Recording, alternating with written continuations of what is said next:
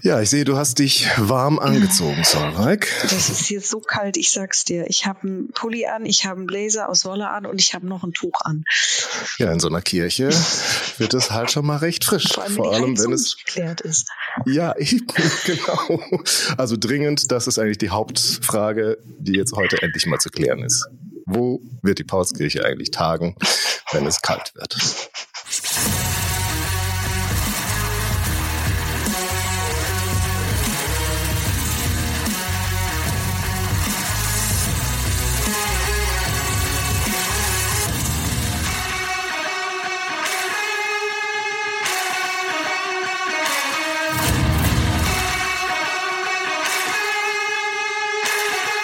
Hallo Solveig.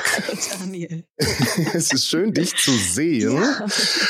Auch wenn es diesmal tatsächlich über eine Fernleitung funktioniert. Man hört es leider auch so ein bisschen vielleicht zwischendurch mal. Ja, aber es war zu erwarten. Also für Flurfunk Geschichte setzt sich Solveig jedes Mal in einen Zug und kommt nach Berlin, um ihre Lieblingsthemen wie die Nibelungen mir vis-à-vis vorzutragen. Aber für die Paulskirche setzt sie natürlich keinen Fuß vor die Tür. Und das, obwohl die da kurz vorm Erfrieren sind. Ich habe letztes Mal nämlich die Einleitung ganz unterschlagen. Wir haben ja in der letzten Folge über die verschiedenen Angebote gesprochen, äh, die davor lagen zum Heizungsproblem. Und der Vortragende, der das Herr Karl Möhring, das war mir gar nicht aufgefallen, habe ich jetzt erst gesehen, hat eine, ja, diese Einleitung zum Heizungsthematik, hat er gesagt, oder damit gedroht, dass man Grönlandfahrern gleich etwas im Eise der Grundrechte stecken geblieben sei. Das erwähne ich deshalb, weil es dazu eine ganz wunderbare Karikatur gibt. Die werde ich dann auf unserer Website mal in den Show Notes dort mit reinnehmen. Und zwar sieht man da, wie also durchaus äh, ja die pro prominente Abgeordnete tatsächlich so im, im Gletscher stecken geblieben sind. Die Gletscher haben dann zum Teil, ich kann es mal so ein bisschen hier für Soundtrack in die Kamera halten. Die Gletscher haben dann so ein bisschen die Form von Rednertribünen und den Bänken in der Paulskirche.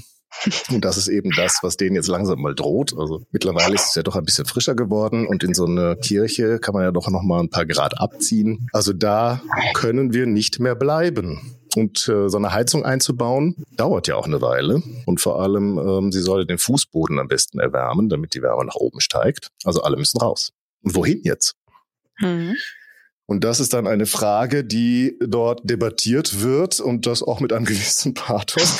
Äh, Es gab einen Ausschuss, der dann nochmal sich umgeschaut hat, wo jetzt ein geeigneter Ausweichsitz für die Nationalversammlung sein könnte. Und man ist dann zunächst auf den Saal des Hotels Weidenbusch gekommen. Und denn da befand der Ausschuss nach genauer Vermessung des Saales, dass dort nach Abzug des Raumes für den Präsidentenstuhl und das Büro die Tische für die Stenografen und Sekretäre 486 Abgeordnete unterkommen können. Allerdings werde der Raum für die Zuhörerinnen und Zuhörer äußerst beschränkt sein, denn der Saal hat, wie Sie wissen, nur zwei Galerien und auf jeder derselben können nur 50, 60, höchstens 70 Personen Platz finden. Das ist natürlich doof. Und deswegen kommt dann noch ein zweiter Saal in die Diskussion mit hinein, und zwar die deutsch reformierte Kirche. Die wird vorgeschlagen von dem Abgeordneten Jakob Wennedey vom Deutschen Hof, denn der findet also im Hotel, wir können doch nicht in irgendeinem Wirtshaussaal im Hotel tagen. Ich weiß nicht, wo das Problem ist. Das machen sie doch jeden Abend eigentlich in ihren Fraktionen. Aber für das Parlament als solches ist das offenbar ungeeignet. Und Herr Wennedey trägt dann nämlich vor, meine Herren, ich weiß nicht, ob Sie das so tief fühlen, wie die Sache liegt, dass wir eigentlich nicht in das Wirtshaus hineingehören. Und wenn auch die Heizung ein paar tausend Gulden mehr kostet, so kann dies hier nicht in Anschlag kommen. Also das Problem ist nämlich, das Hotel Weidenbusch hat eine Heizung. Da könnte man also morgen sofort hin und dann da tagen. Und die deutsch reformierte Kirche hat natürlich keine Heizung. Mhm. Das heißt, man müsste jetzt noch mal ein paar tausend Gulden auf den Tisch legen, um überhaupt den Ausweichsitz erstmal benutzbar zu machen. Aber da passen halt auch mehr ZuhörerInnen hinein. Und interessant ist dann, dass noch der Abgeordnete Maximilian Grevell aufsteht und Herrn Wennedey widerspricht und sagt, dem Reinen ist alles rein und Saal ist Saal. Ich denke, wir würdigen den Saal, nicht der Saal uns. Also wir würdigen den Saal, nicht der Saal uns. Ja, aber er dringt damit nicht durch. Also es muss dann die deutsch reformierte Kirche sein und ja, extra eine Heizung eingebaut werden. Und ich werde noch eine weitere Karikatur verlinken, die ich auch grandios fand, nämlich der Abgeordnete und vor allem aber mit sekretarischen Dingen, organisatorischen Sachen beauftragte Jucho, ja, der hat eben auch sehr pathetische Reden über die Heizung gehalten und das Problem, das uns jetzt bevorsteht. Und da gibt es eine wunderbare Karikatur, wie Herr Jucho also nach seiner Rede nach Hause kommt, von seiner Frau umarmt wird, die Kinder empfangen ihn und äh, die Karikatur ist unterschrieben mit häusliche Szene nach der ersten glanzvollen Rede eines Volksvertreters über die Heizung des Nationaltheaters. Kann ich dir auch nochmal zeigen. Vielleicht kannst du es halbwegs erkennen. Herr Jucho wird umarmt von seiner Ehefrau nach der ja, staatstragenden Rede, die er über die Heizung gehalten hat. Und jetzt, in den Momente, wo wir reden, ist die Paulskirche tatsächlich schon umgezogen und sitzt also nicht mehr in der Paulskirche selbst, mhm. sondern mittlerweile in der deutsch reformierten Kirche und wird da auch anderthalb Monate bleiben müssen, bis dann endlich die Paulskirche wieder voll ausgestattet ist. Okay, was glaubst du, was war, zurück. Die gehen dann wieder zurück. Ja, ja, die sind ja nur, die haben halt jetzt in der anderen Kirche eine Heizung eingebaut, damit sie dann da einen Monat bleiben können, während in der Paulskirche dann die Heißwasserheizung da eingebaut wird. Fußbodenheizung. Schick, schick. Genau. Und dann geht man wieder zurück. Aber das heißt auch, wenn wir im Dezember über die Grundrechte sprechen, dass die tatsächlich nicht in der Paulskirche beschlossen wurden, sondern eben in der reformierten Kirche, in dem Ausweichsitz. Und hast du eine Ahnung, warum Herr Wennedey vom Deutschen Hof so ein Problem mit dem Hotel Weidenbusch hatte? Weil er die... Wo die doch im Deutschen Hof rauchen und essen und tun, was sie alles wollen. Weil da die Bösen sitzen? Weil da die Bösen sitzen, da ist ja bis jetzt keine Partei eingezogen. Ach so.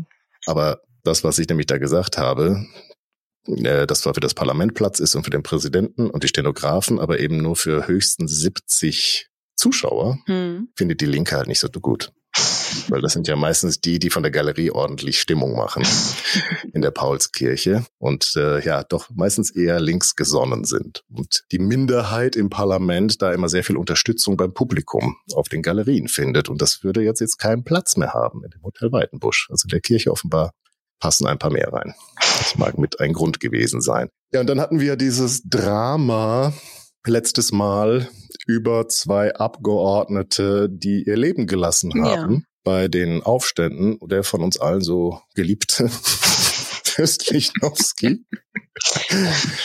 Und das wird natürlich nachträglich dann auch nochmal ein Thema. Und während ja im Parlament letztes Mal fand, die Rede war da eher enttäuschend, gibt es da natürlich jetzt doch nochmal einige, die sich zu Wort melden. Zum Beispiel der linksliberale Abgeordnete Gustav Rümelin schreibt in einem Artikel über diese Vorfälle das Folgende. Alle Begriffe von Menschlichkeit übersteigend ist der scheußliche Meuchelmord von Lichnowsky und Auerswald. Es ist eine Tat, der die französische Revolution kaum etwas gleich Schauderhaftes entgegenstellen kann. Und wenn heute ein Fremder sagte, der deutsche Pöbel sei der bestialischste unter allen zivilisierten Nationen, so hat man im Angesicht einer solchen Tatsache kaum den Mut zu widersprechen. Es hat auf der Welt noch nicht wahnsinnigeres und schändlicheres gegeben als diesen Aufstand. Er war offenbar gegen die Nationalversammlung selbst gerichtet und ohne das Militär wäre die Paulskirche gestern der Schauplatz der größten Schändlichkeiten geworden. Also das sind mal klare Worte. Mhm. Äh, auch über die Konsequenzen, dass da das Militär eben das Parlament schutz, schützen musste vor dem Mob. Und ehrlich gesagt, ich weiß nicht genau, wo sie den Lichnowsky nachher gelassen haben. Es gibt auf jeden Fall einen Gedenkstein in Frankfurt. Ich bin aber nicht, es scheint aber nicht so zu sein, dass sie ihn da bestattet haben, sondern wahrscheinlich in seine Heimat nach Schlesien wieder überführt haben. Auf jeden Fall gibt es aber an, am Sarg Worte der Trauer, eine Trauerrede, gesprochen neben den Särgen des Fürsten Lichnowsky und des Generals von Auerswald, und zwar ein anderer Abgeordneter Alexander von Bali, auch aus Schlesien, äh, und Abgeordneter des Café Milani hält diese Rede. Und die würde ich dir nicht komplett, aber den Anfang auch nochmal gerne vortragen in Erinnerung an unseren Fürsten. Ich trete zu den Leichen meiner Kollegen, meiner gemordeten Landsleute, um, bevor diese die Mauern der gastlichen Stadt Frankfurt verlassen, für sie den letzten Dank abzustatten. Diesen Dank will ich in der ermordeten, also in echt deutscher Weise aussprechen, ohne der Worte viele, mit des Mannes Händedruck durchglüht von dem Hauche der Liebe. Ich danke allen, allen diesen Dank und den Mördern Vergebung. Ja, den Mördern Vergebung, denn sie waren nur die blinden Werkzeuge der ruchlosen Bande, welche Europa durchhetzt, um alles Erprobte, Edle und Hohe zu zerstören. Ja, ja, Den Mördern Vergebung, denn das war das Sterbegebet. Ich vergebe allen meinen Feinden, auch meinen Mördern. Möge Gott mir meine Sünden vergeben, meines in der frischen Blüte der Jahre, in der Fülle des Glücks ermordeten Freundes und Landsmanns. Er hatte ein Herz voll Liebe, glühender Liebe, und das wussten die Seinigen am besten. Sie haben ihren besten Freund verloren. Jawohl. Es geht noch schöner weiter, aber ich, ähm, ja, das reicht vielleicht als Wort, denn wir müssen auch hier nochmal zurück ins Parlament, denn das Parlament erreichen ja sowieso regelmäßig Eingaben aus dem ganzen Lande, also sogenannte Adressen.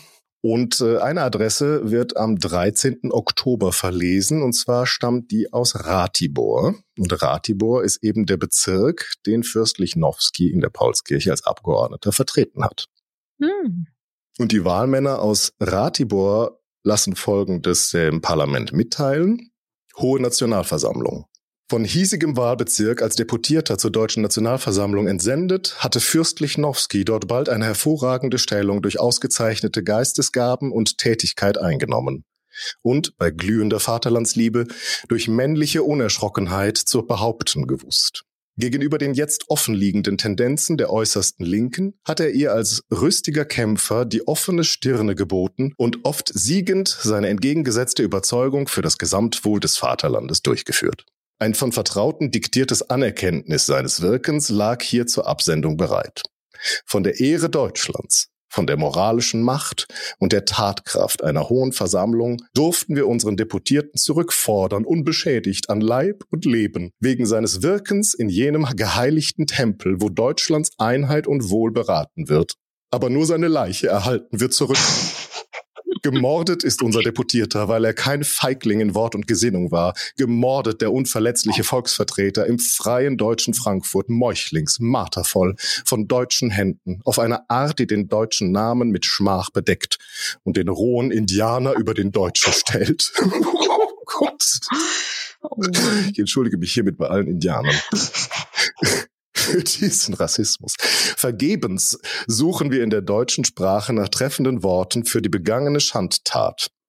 Wer sie vollführte, vermag der verstümmelte Leichnam unseres gemordeten Deputierten freilich nicht zu sagen, aber die intellektuellen Urheber der Tat sind unschwer zu erkennen. Sie klagen wir an, vor ganz Deutschland, als die eigentlichen Mörder dessen, den sie als einen gefährlichen politischen Gegner fürchteten, sie, die auf der Pfingstweide bei Frankfurt Massen der niederen Volksschichten aufstachelten, die Majorität der Nationalversammlung für Hochverräter zu erklären und den äh, Fanatismus zur wütenden Tat trieben. Sie, die für das freie und gerechte Wort über Hacker sich rächen wollten, weil sie fühlten, von jenem Urteil selbst getroffen zu sein. Ja, auch hier, es geht noch ein bisschen weiter, aber das gibt, glaube ich, einen Eindruck. Von der Stimmungslage in der Paulskirche. Also die Stimmung ist doch ein bisschen gedrückt insgesamt und deutlich angespannter. Das werden wir nachher noch bei anderen Reden merken und den Zwischenrufen und den Ordnungsrufen des Präsidenten. Und ja, vor allem aber geht die Debatte jetzt auch darum, wie die Paulskirche jetzt auf die ja, diesen Aufstand in Frankfurt und alles, ja, den Mord an Lichnowsky und Auerswald jetzt eben reagiert und tatsächlich wird ein Gesetz zum Schutz der Paulskirche verabschiedet das also die Beleidigung der Versammlung unter Strafe stellt und auch eine Bannmeile um die Kirche errichtet, wo man also sich nicht mehr ja, demonstrierend aufhalten darf. So etwas, was wir heute auch kennen. Das Parlament so einen Schutzbereich kennt und der war, glaube ich, in Frankfurt da recht großzügig nachher bemessen. Und es ist dann sehr bald auch ja von der Reaktion die Rede. Auch etwas, was wir heute immer finden, wenn man so in die verschiedenen Zeitabschnitte dieser Revolution oder von Darstellungen dann dieser Revolution schaut, dann ja, spricht man ja eigentlich oft davon, dass jetzt die Reaktion wieder die Oberhand gewinnt. Und das ist tatsächlich auch etwas, was die Zeitgenossen schon so beschreiben. Und darauf geht ein Abgeordneter des Casinos ein aus Mannheim, nämlich Friedrich Daniel Bassermann am 16.10. Und zwar nimmt er da Bezug ja auf die Vorwürfe der Linken, nicht nur, dass es reaktionär sei, was jetzt geschieht in Frankfurt und auch durch die Paulskirche, sondern eigentlich eine Tyrannei aufgerichtet würde. Und in seiner Rede sagt er also darauf Bezug nehmend, meine Herren, wir lassen uns nicht irre machen durch das Wort Reaktion. Wenn die Aktion darin besteht, dass man die Freiheit der Meinung durch Gewalttaten einschüchtern und vernichten will, wenn die Aktion, sage ich, darin besteht, dass man zu demselben alten Mittel der alten Tyrannei zurückgreift und die Minderheit als den Willen des Volkes proklamiert, dann, meine Herren, ist die Reaktion gegen diese Aktion das größte Verdienst. Und wenn ich in diesem Sinne den Namen reaktionär verdienen sollte, werde ich ihn mir zur Ehre rechnen. Und nun, nachdem diese Erscheinungen von niemandem geleugnet werden können, nachdem es so weit gekommen, dass Justizbeamte an ihre Regierungen berichten mussten, sie könnten dem Gesetze keine Achtung mehr verschaffen. Das Verbrechen sei frei und die Freiheit werde von der Masse so verstanden, dass man tun könne, was man wolle, auch das Entsetzlichste, wie der Mörder in Wien vielleicht auch geglaubt hat. Er habe der Freiheit gedient. Als er in den Saal der Studenten trat mit der blutigen Eisenstange und zweimal sagte, habe ich nicht recht getan? Meine Herren, ich frage, ist das die Freiheit? Ist das ein Symptom eines gesunden Zustandes, dass unter den jungen Leuten kein einziger es wagte, mit Entrüstung Nein zu sagen? Meine Herren, wenn wir die Freiheit so meinen, dass das Verbrechen frei sei, dann freilich gehen, wie der Herr Vogt sagt, die Wellen hoch, dann freilich ist es Zeit, die Segel einzuziehen, dann allerdings bleibt nichts mehr übrig, als die Flinten zu laden und die Schwerter zu schärfen, um die Freiheit zu schützen vor dem Untergange in Tyrannei mit neuem Namen. Lebhaftes Bravo rechts und im Zentrum. Ja, und er spricht jetzt nicht mehr von Herrn Lichnowsky, sondern von dem Mörder in Wien, mhm. der da in den Saal kommt und dieses Publikum fragt, habe ich nicht recht getan? Und vielleicht hast du das geguckt, was ich dir geschickt habe. Ich dieses äh, mhm. Video von den österreichischen ah, kabarettistischen Sängern. Ah, das habe ich vergessen, das tut mir leid. Oh nein. oh nein. Ach Mensch, dann gebe ich dir einmal was zur Vorbereitung. Nur eine kleine Sache. Denn das ist natürlich eigentlich unser Hauptthema heute. Was ist da los in Österreich? Genau, das war das habe ich vorbereitet. Ach, das hast du vor, was hast du denn? Das, das war vorbereitet. Ach so. Also vielleicht darf man kurz erwähnen, dass äh, ja es gab einen Aufstand in der Freien Stadt Krakau. Da spielen die Polen verrückt. Das haben sie schon ein paar Jahre vorher schon mal versucht. Seitdem gehört jetzt die Freie Stadt Krakau komplett zu Österreich und ein erneuerter Aufstand im April 48 wurde dann auch sehr schnell niedergeschlagen. Dann hatten wir schon im Mai einen Aufstand in Wien. Das mal abgesehen von der eigentlichen Märzrevolution natürlich. Im Mai geht es dann wieder los, weil der Kaiser oder die kaiserliche Regierung versucht, dort äh, ja eine Verfassung zu oktroyieren. Und dagegen gibt es dann ein Aufbegehren. Der Kaiser verlässt dann lieber Wien und lebt erstmal eine Weile in Innsbruck. Und dann aber ja auch ein wesentliches Ereignis, über das wir jetzt einfach so hinweggehen. Das ist der Aufstand in Prag. Da gehen wir jetzt genauso drüber weg wie die Paulskirche, weil die findet ja Böhmen, das ist ja deutsches Land. Die Das ist schon richtig, wenn wir die da fertig machen. Ähm, auf jeden Fall kümmert sich da ein gewisser Alfred Fürst von Windisch-Grätz um dieses Problem. Ich. Den kennst du, ne? Den kenne ich. Da besteht er auch öfter selber mal drauf. Da gibt es auch so Quellen, wo er dann die Leute mal erinnert, sie kennen doch meinen Namen, oder? Dann wissen sie doch, was sie erwartet. So ähnlich wie der Herr Wrangel letztes Mal dem dänischen Admiral gegenüber, wo er gesagt hat, sie haben doch sicher schon von mir gehört. Dann wissen sie doch, was ihnen jetzt blüht. So ist der Windisch Grätz eben hier auch drauf und der sorgt dafür, dass da in Prag wieder Ruhe ist, dass seine Frau dabei stirbt, von der Kugel getroffen. Das stört ihn erstmal weniger. Hauptsache, er kriegt das erstmal zu Ende. Sein Sohn wird auch noch verwundet, also er bringt da auch persönlichen Einsatz mit für die Habsburger Monarchie um deren Rechte da durchzusetzen. Ja, und dann gibt's noch eine andere prominente Figur, die nachher wichtig wird. Ein anderer Fürst, nämlich Felix Fürst von oder zu Schwarzenberg, ich glaube zu Schwarzenberg heißt es dann offiziell. Ähm, der ist nicht in Prag unterwegs, sondern in einem anderen Teil Österreichs, der auch gerne frei wäre. Ungarn. Ja, Ungarn, ja, stimmt, Ungarn. Ich vergesse mal die armen Ungarn. Die Ungarn kommen später nochmal. Die Ungarn sind natürlich die ganze Zeit irgendwie so aufrührerisch. Sind es gibt noch einen Teil. Noch einen Teil, die Serben. Da, wo nachher die, die Sissi die ganze schweigende Menge ertragen muss. Ah, das bis sie dann als gute Mutter in den Film. Ach, Venedig. Italien. Ja. Genau. Da ist Fürst von Schwarzenberg unterwegs, allerdings ist er nicht der, die entscheidende Person, die da in Italien das Ganze zusammenhält, sondern jemand anderes, der berühmteste österreichische Feldherr aller Zeiten, dem Johann Strauß Vater, dann einen Marsch widmet. Den Radetzky-Marsch? Ja. ja, das ist der äh, schon 82-jährige äh, General Radetzky. Und der erbittet quasi vom Kaiser jetzt endlich mal richtig vorgehen zu dürfen und schickt halt den Herrn Schwarzenberg dann nach Innsbruck zur kaiserlichen Regierung. Der kommt dann wieder und sagt, ja, ist okay. Du darfst jetzt mal dreinschlagen. Und ja, das wird dann auch relativ schnell erledigt. Also im Juli fing das da an, problematisch zu werden, aber schon am 6.8. reitet Herr Radetzky durch Mailand und am 12.8. traut sich dann auch der Kaiser wieder zurück nach Wien. Also da ist überall erstmal wieder Ruhe eingekehrt und das veranlasst auch den Schriftsteller Franz Grillparzer, ein Gedicht zu verfassen, das ich dir jetzt nicht ganz vortragen möchte, aber das eben Bezug nimmt auf Radetzky und seinen Sieg in Italien und Grillparzer schreibt, Glück auf, mein Feldherr, führe den Streich. Nicht bloß um des Ruhmes Schimmer, in deinem Lager ist Österreich, wir andern sind einzelne Trümmer. In deinem Lager ist Österreich, Solveig, hm. wenn du das möchtest. Nein, vielleicht nicht.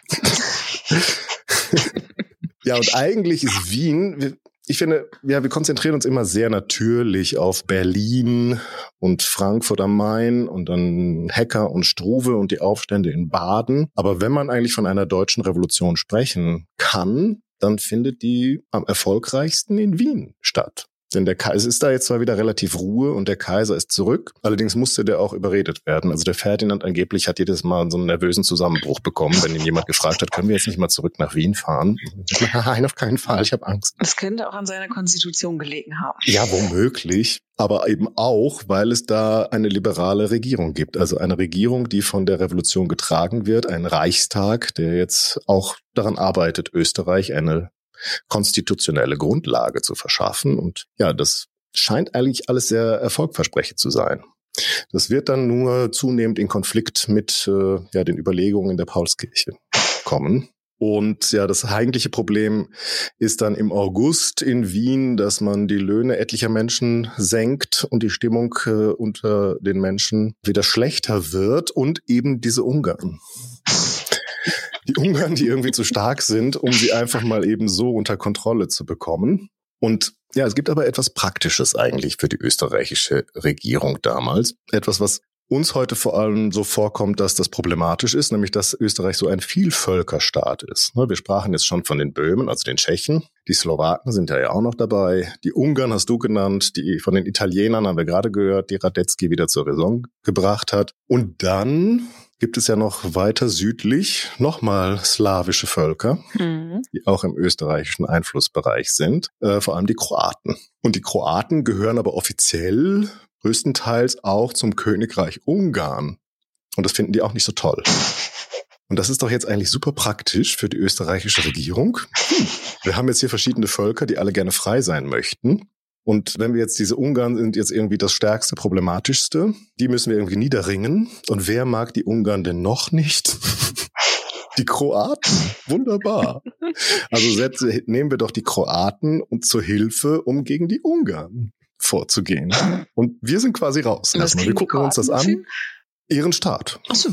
Die haben nämlich kein, die hätten jetzt kein Problem damit, quasi in der österreichischen Gesamtmonarchie zu bleiben, aber eben dann mit ihrem eigenen Königreich und nicht mehr als Teil einfach der ungarischen Krone. Ja, also sie bekommen erstmal, die sind halt noch ein Level drunter. Die träumen vielleicht noch nicht von dem richtigen eigenen Staat in dem Sinne, ähm, aber es ist immer so eine Auflevelung, jetzt noch nicht von Österreich frei zu werden, aber wenigstens von den Ungarn. Und deswegen wird Josef Freier von Jelacic zum Befehlshaber für Ungarn erklärt.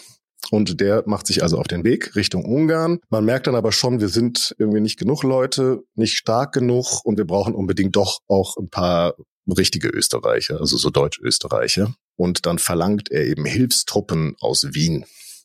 Und der Kriegsminister Latour sagt dann eben auch am 6. Oktober, ja, die kannst du haben. Du kriegst alles, was du brauchst von mir. Und der Kriegsminister hatte natürlich sowieso schon so einen schlechten Stand bei den Leuten. Und jetzt passiert eben das, ja, nochmal, was man in Frankfurt schon so erlebt hat, dass ja wütende Menschen ein Ziel suchen, an dem sie ihre Wut auslassen können. Und Kriegsminister Delatour wird dann gelyncht. Also man stürmt das Kriegsministerium, holt den alten Mann raus. Ich weiß nicht, wie alt er, ich glaube so um 70, ich habe jetzt nicht mehr nachgeguckt. Äh, raus aus dem Kriegsministerium, lyncht ihn auf der Straße, hängt ihn erstmal an so eiserne Fenstergitter auf schlägt auf ihn ein, dann fällt er darunter, weil seine Jacke reißt und als er dann immer noch atmet, dann wird er eben an der nächsten Laterne aufgehangen. Hm. Also das ist der Oktoberaufstand hm. in Wien, der also sein erstes Todesopfer findet. Kriegsminister de la Tour lässt sein Leben und ja, man kann dann wahlweise anschließend bei ähnlichen Vorgängen von Latourisieren sprechen oder von Laternisieren. Ja, dann für ein bisschen allgemein verständlicher vielleicht. Ja, also wenn nicht jetzt, wann dann sollte der Kaiser Wien wieder verlassen? Der Kaiser macht sich auf den Weg nach Olmütz. Das ist unter der Kontrolle von Windisch-Grätz und da ist er sicher.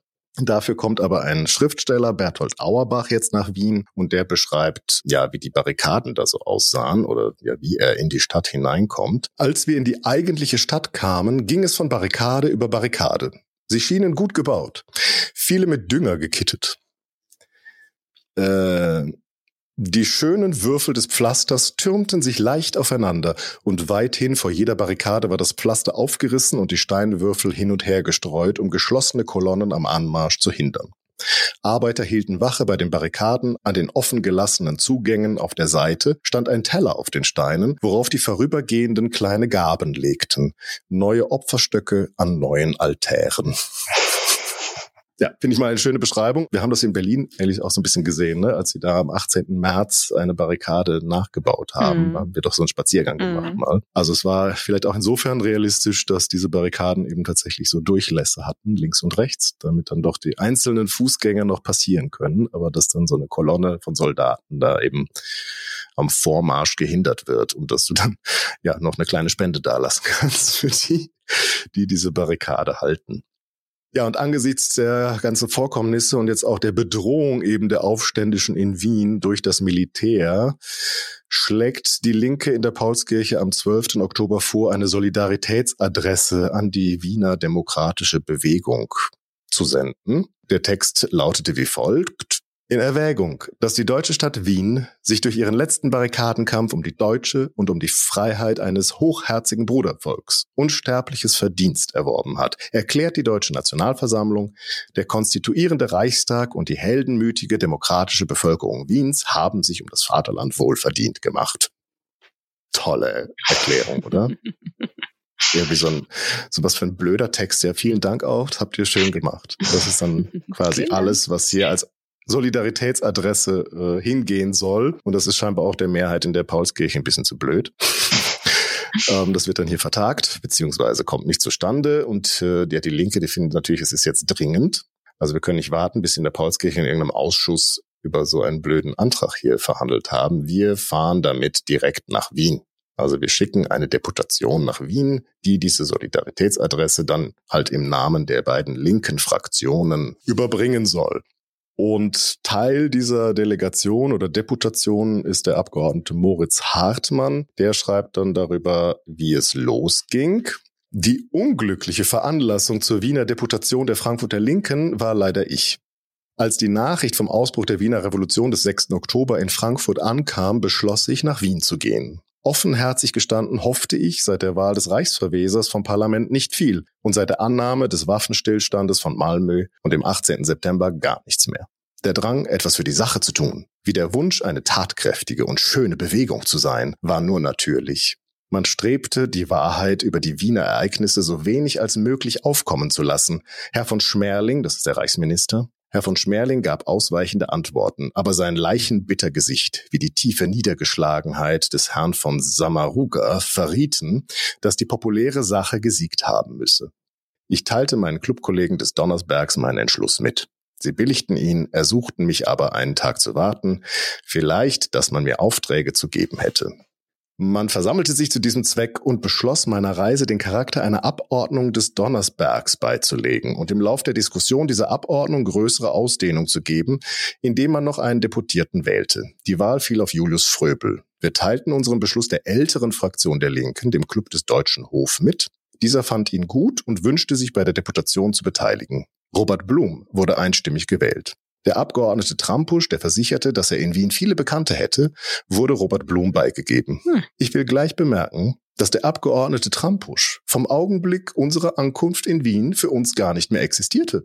Wir lernten ihn, der in der Linken eine vollkommen unbekannte Größe war, erst während der Reise kennen und waren nicht wenig erstaunt, in ihm einen vollkommenen österreichischen Beamten, ja bis zu einem gewissen Grade einen Ultramontanen, jedenfalls einen Reaktionär zu entdecken. Weiß der Himmel, welche Naivität ihn zum Mitglied der Linken gemacht hatte. Er scheint es während der Reise ebenso gut eingesehen zu haben, wie wenig er zu uns gehörte. Und kurz nach unserer Ankunft war er, wie gesagt, unserem Gesichtskreis entschwunden und lebte nur mit Beamten und Anverwandten, die sämtlich antirevolutionär gesinnt waren. Er wollte wahrscheinlich nur die Reisekosten erstattet bekommen, dass er seine Familie besuchen kann. Gar nicht mehr mit uns gespielt. So, da taucht jetzt dieser große Name auf, dem wir diese Folge eigentlich widmen und warum wir sie auch am Datum des 9.11. veröffentlichen. Und äh, ja, wir müssen gar nicht so tun, glaube ich. Wir spoilern hier gar nichts. Und der Abgeordnete Hartmann sprach ja schon von der unglücklichen Veranlassung zur Wiener Deputation der Linken, denn er kennt natürlich das Ergebnis, als er davon schreibt, dass Robert Blum nicht zurückkehren wird nach mhm. Frankfurt. Robert Blum kommt ursprünglich aus Köln, hat dann aber vor allem in Leipzig gelebt und ist auch für Leipzig Abgeordneter eben im Deutschen Hof in der Paulskirche und war eigentlich immer ein sehr ausgleichendes Element in der Linken. Und das ist sicher auch der Grund, ja, dass seine Reden heute oder seine Briefe und seine Aussagen heute immer noch gut klingen in unseren Ohren und haben einerseits nicht allzu viel von diesem nationalen Pathos und auch nicht, vielleicht nicht ganz so viele rassistische Elemente, wie man das bei vielen anderen Personen dieses Jahres und ja durchaus demokratischen Abgeordneten dann ja finden kann. Und das werden wir eben dann auch später wieder merken, ja, dass gerade die Linke immer so nationalistische Töne anschlägt. Und da war Robert Blum dann eben einer, der dann doch ein bisschen ausgleichender war in diesen Positionen. Ja, aber ich möchte noch kurz einen anderen Teil vorlesen von diesem Bericht von Herrn Hartmann. Da beschreibt er nämlich noch die Bahnfahrt, also den Weg nach Wien. Da gibt es eine Zwischenstation. Und zwar hält der Zug in Ratibor. Und wenn dein Kurzzeitgedächtnis gut da genug ist. Eben schon.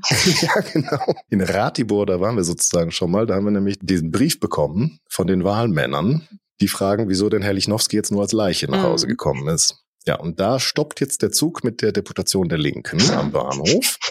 Wir steigen aus, um etwas zu uns zu nehmen. Und schon hörten wir im Publikum hier und da unsere Namen flüstern und sahen mit Fingern auf uns deuten. Als wir einstiegen, hatte sich das Gerücht verbreitet, die Mörder Lichnowskis seien da. Der Bahnhof wurde von Herbeiströmenden überfüllt und durch die Menge drängten sich plötzlich von allen Seiten Offiziere durch. Wir hörten wohl manches Wort, das uns galt, und bemerkten die Aufregung, die in der Ma Masse von Minute zu Minute wuchs. Nur ruhig bleiben, sagte Blum. Ich schlafe. So sprechend zog er den Mantel über den Mund, legte sich in die Ecke und schlief. Ich beobachtete, was vor unserem Wagenfenster vorging. Ein Offizier nach dem anderen kam heran, starrte herein, betrachtete uns wie wilde Tiere, murmelte oder schimpfte etwas und ging weiter, um einem anderen Platz zu machen. Aber hinter den Offizieren stand eine bürgerliche Menge, die ruhig und beobachtend aus einiger Entfernung auf unsere Fenster und auf die Offiziere sah. Ich glaube, dass dort unsere Freunde standen. Vielleicht wussten das auch die Offiziere. Es blieb beim Gemurmel, beim Hin- und, Hergehen, beim Hereinstarren, bis sich der Zug nach ungefähr einer halben oder dreiviertel Stunde in Bewegung setzte. Jetzt erst erhob sich ein hörbares Schimpfen, das für uns aber beim Lärm der Lokomotive unartikuliert blieb. ja, also Herr Blum scheint sich da nicht zu stören, fühlt sich nicht bedroht. ähm, und ja, womöglich hat er recht gehabt dass die Offiziere dann sich auch nicht getraut haben. Also Respekt haben, denn immerhin gibt es ja das Gesetz zum Schutz der Paulskirche, der Nationalversammlung und eben die anderen Gesetze, die die Immunität und Sicherheit aller Abgeordneten garantieren sollen. So, und jetzt sind sie endlich in Wien angelangt und davon berichtet dann Robert Blum an seine Frau. Und zwar schreibt er am 17. Oktober, liebe Jenny, unter dem ersten Eindruck dieser ungeheuren Stadt kann ich dir nur anzeigen, dass wir ohne oder doch mit sehr geringer Gefahr hier angelangt sind. Wien ist prächtig, herrlich, die liebenswürdigste Stadt, die ich je gesehen. Dabei revolutionär in Fleisch und Blut. Die Leute treiben die Revolution gemütlich, aber gründlich. Die Verteidigungsanstalten sind furchtbar, die Kampfbegier grenzenlos, alles wetteifert an Aufopferung, Anstrengung und Heldenmut. Wenn Wien nicht siegt, so bleibt nach der Stimmung nur ein Schutt- und Leichenhaufen übrig, unter welchem ich mich mit freudigem Stolz begraben lassen würde. Morgen erfolgt wahrscheinlich die Schlacht. Das heißt nicht in Wien, sondern außerhalb zwischen Ungarn und Kroaten. Sie wird durch etwa 10.000 Wiener unterstützt werden. Und wir werden sie mitmachen, denn wir sind heute Ehrenmitglieder der Akademischen Legion und sofort bewaffnet worden. Wir müssen also mit unseren Kameraden. Es wäre eine Schande, es nicht zu tun. Wir werden hier allenthalben mit Jubel empfangen, soweit dies die ernste Stimmung zulässt. Der Reichstag, der Gemeinderat, das Oberkommando, die Aula, alles nahm uns wahrhaft begeistert als Boten der Teilnahme Deutschlands auf. Und in diese Aula, da war auch dieser junge Mann reingestürmt, der gesagt hat, habe ich nicht recht getan? Äh, nachdem er der Kriegsminister Latour den letzten Schlag mit der Eisenstange oh bekommen hatte. Und dann gibt es eben Berichte und ich konnte es nicht ganz verifizieren. Also in einer Darstellung der Revolution von 1848 äh, die auch in einem namhaften Verlag erschienen ist, wird es so dargestellt, es sei tatsächlich passiert. Es gibt wohl Auseinandersetzungen, wann Herr Blum das gesagt haben soll. Also angeblich hat er bei seiner Ankunft in Wien, und zwar in dieser Aula, in einer Rede, andere sagen dann später bei, in einem Brief oder andernorts, äh, gesagt, es müssten also noch ungefähr 200 Leute laturisiert werden, damit die Revolution hier erfolgreich sei.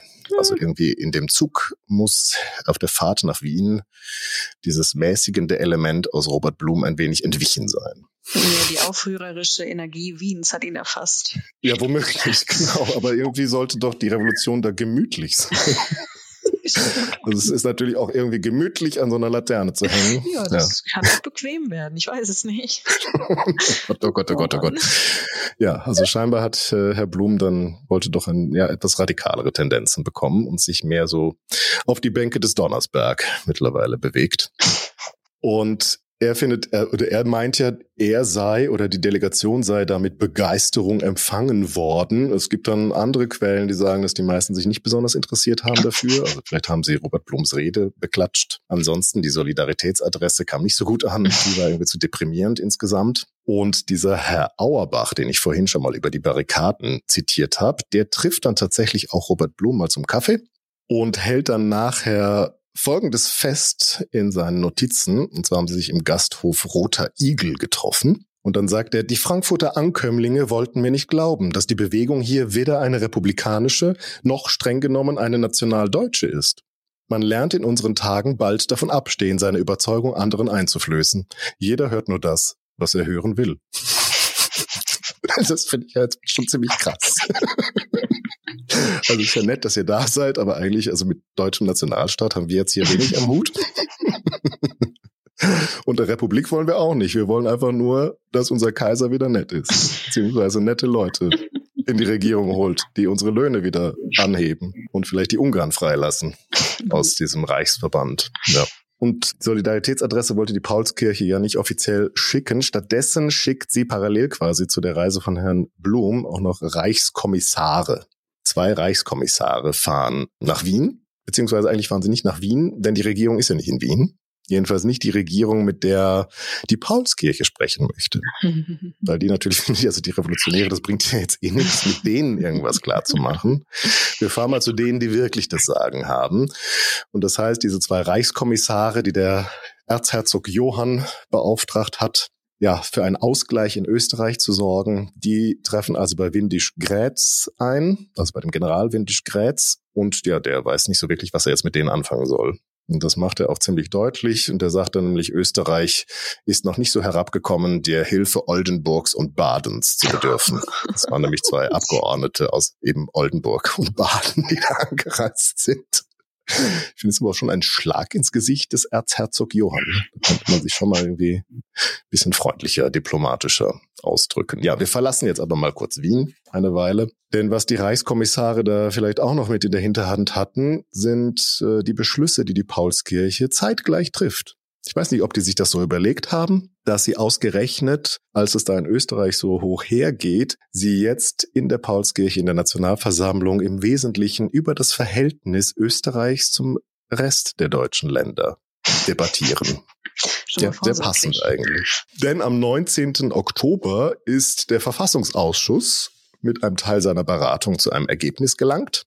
Und die Mehrheit des Verfassungsausschusses also legt dann den einen möglichen Text vor zur Abstimmung. Die Abschnitte eins und zwei der Verfassung. Abschnitt eins behandelt das Reich und Abschnitt zwei die Reichsgewalt.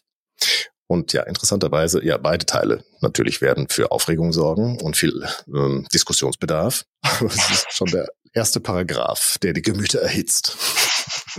In diesem ja, Mehrheitsvorschlag. Ja, also der Text der Paulskirche beginnt jetzt noch nicht mit der Menschenwürde, ja, das wird erst später so dringend, das gleich an den Anfang der Verfassung zu setzen. Damals ist das Hauptproblem erstmal zu definieren, ja, wo ist denn eigentlich Deutschland und wo soll diese Verfassung denn dann gelten? Und das ist natürlich der Grund, warum jetzt hier das Reich Abschnitt 1 ist. Und Artikel 1 besagt, das Deutsche Reich besteht aus dem Gebiete des bisherigen Deutschen Bundes. Ist okay? Dann gehört ja Österreich zu. Da gehört Österreich zu, aber nicht Ungarn. Das stimmt, ja. Zum Beispiel. Mhm. Äh, da gehört interessanterweise eben Böhmen dazu, weil das ist ja deutsch. Das war also, jetzt Egal wie viele Tschechen da leben. Ja. Die dürfen sind immer da gewesen. Genau. Aber letzten Endes, glaube ich, hatten die auch die Schnauze voll in diesem Verfassungsausschuss, jetzt ewig darüber zu debattieren und jetzt jede Grenze irgendwie genau zu beschreiben, an welchem Fluss und welchem Bach und so weiter. Und äh, es war, glaube ich, einfach praktikabel zu sagen, wir behalten die Grenzen, die wir jetzt schon haben, mhm. die wir schon mal definiert haben. Also das Deutsche Reich besteht aus dem Gebiete des bisherigen Deutschen Bundes. Aber erinnerst du dich noch an die erhitzten Gemüter angesichts des vor bevorstehenden Waffenstillstands von Malmö oder der Ratifizierung dieses Waffenstillstands? Denn da geht doch auch eine Bundesgrenze mitten durch zwei Herzogtümer. Schleswig-Holstein. Und das sind natürlich auch die ersten, die sofort aufstehen und sagen, wie kann es denn sein? Und natürlich wird dieser Paragraph 1 erweitert um dieses Problem. Man schiebt es einfach weg. Also besteht aus dem Gebiete des bisherigen Deutschen Bundes und zweiter Satz die Verhältnisse des Herzogtums Schleswig und die Grenzbestimmungen im Großherzogtum Posen bleiben der definitiven Anordnung vorbehalten. Also wir machen jetzt erstmal das. Dann muss sich unser Zukunfts-Ich drum kümmern. Genau. Das ist eigentlich immer eine gute Lösung. Lassen wir das einfach dem Zukunfts-Ich. Okay. Mhm. Das Zukunfts-Ich muss sich aber interessanterweise nicht mit der Frage Österreich beschäftigen, denn das wird hier nicht genannt, sondern das kommt dann später in Paragraph 2. Da steht dann, kein Teil des Deutschen Reiches darf mit nicht-deutschen Ländern zu einem Staate vereinigt sein. Mm. Und lass mich noch Paragraph 3 hinzufügen. Die haben die Kommissare nämlich auch mitgebracht, wahrscheinlich da nach Österreich, um die dem Kaiser schon mal vorzuwarnen. Hat ein deutsches Land mit einem nicht-deutschen Lande dasselbe Staatsoberhaupt, so ist das Verhältnis zwischen beiden Ländern nach den Grundsätzen der reinen Personalunion zu ordnen. Hm. Klingt jetzt nicht so wahnsinnig dramatisch, ne? Ja. Aber Pers ja, wie verstehst du das? Was wäre jetzt die Konsequenz für Österreich? Nee, die Konsequenz das heißt ja nicht, ich dachte immer, die müssen dann das quasi Ungarn muss dann jemand anders kriegen, aber das ist ja Personalunion eigentlich nicht. Das mhm. war ja dann bis vor kurzem, bis da die Victoria übernommen hatte in England, hatten wir das ja mit Hannover auch. Ja, das stimmt, aber ich könnte mir vorstellen, dass sie damit auch meinen, dass die dann rausgehen und damit würden sie dann vielleicht auch eine eigene Verfassung haben, was sie mhm. ja auch, was die Ungarn beispielsweise ja unbedingt haben möchten, aber Österreich ihnen ja nicht unbedingt geben möchte. Mhm. Also das dann quasi Öst, also das Königreich Ungarn tatsächlich kreiert wird und dann ist zwar der österreichische Kaiser auch König von Ungarn. Mhm. Aber die könnten sich irgendwann vielleicht entscheiden, sie möchten gern wen anders als König von Ungarn haben. Das könnte wirklich passieren, ja. glaub, Allerdings. Unvorstellbar, aber das Zukunfts-Ich. Zukunfts Wer weiß, wofür es sich entscheidet.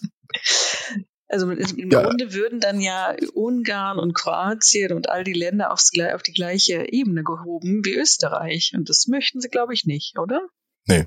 Und vor allem ja was nicht nur die gleiche Ebene, sondern es ist eben wirklich eine vollständige Trennung mhm. der Staaten. Ja, genau. Ja, bislang haben wir immer noch ein Kaisertum Österreich, aus dem sich jetzt diverse äh, Minderheiten da hervorboxen wollen, die in ihrem Land natürlich selbst eigentlich keine Minderheit bilden. Und jetzt würde das wirklich ja in Gesetzesform zementiert, dass nur die Teile, die von der Paulskirche dafür Deutsch-Österreich erachtet werden, tatsächlich zu Deutschland kommen. Und da darf der Kaiser auch Kaiser bleiben. Aber wenn er König von Ungarn ist, dann ist er König von einem anderen Land, mhm. das mit Österreich selbst nichts mehr zu tun hat. Da ist er nur zufällig, ist er dann noch König. So wie sozusagen der König von Großbritannien zufällig noch Hannover hatte, nebenbei. Oder zufällig die äh, Königin von England Kaiserin von Indien war. Ja, ja gut, das ist noch ein bisschen, vielleicht ein bisschen andere Verhältnisse. Das stimmt. Auch das Machtgefälle ist dann nochmal ein anderes. Äh, da haben die Ungarn ja doch gezeigt, dass sie da ja eine Weile durchhalten, wenn sie da Selbstbewusstsein äh, sich auf die Fahnen schreiben und ihre Unabhängigkeit. Und ja, der Ausschuss hat natürlich zusammen mit seinen Paragraphen, die er jetzt hier verabschiedet hat, als Vorlage für die Paulskirche dann auch nochmal eine mehrseitige Motivation beigegeben, die ich uns jetzt zur Erläuterung vortragen möchte. Nein, nur ein Teil davon, wo das mit Österreich äh, ja direkt angesprochen wird. Und da heißt es nämlich, wenn die Gründung von Deutschlands Einheit nicht selbst den Keim ihrer Vernichtung in sich tragen soll, so muss das Verhältnis Deutschlands zu Österreich ohne Halbheit klar so festgestellt werden, dass dieser Staat mit seinen deutschen Landesteilen vollständig und ausschließlich Deutschland angehöre. Die Macht der Verhältnisse drängt. Österreich wird die Wichtigkeit seiner Stellung in dem Reiche erkennen und mit festem Willen die Mittel und Wege finden, um die Pflichten zu erfüllen, welche die Neugestaltung des Bundes ihm auferlegt.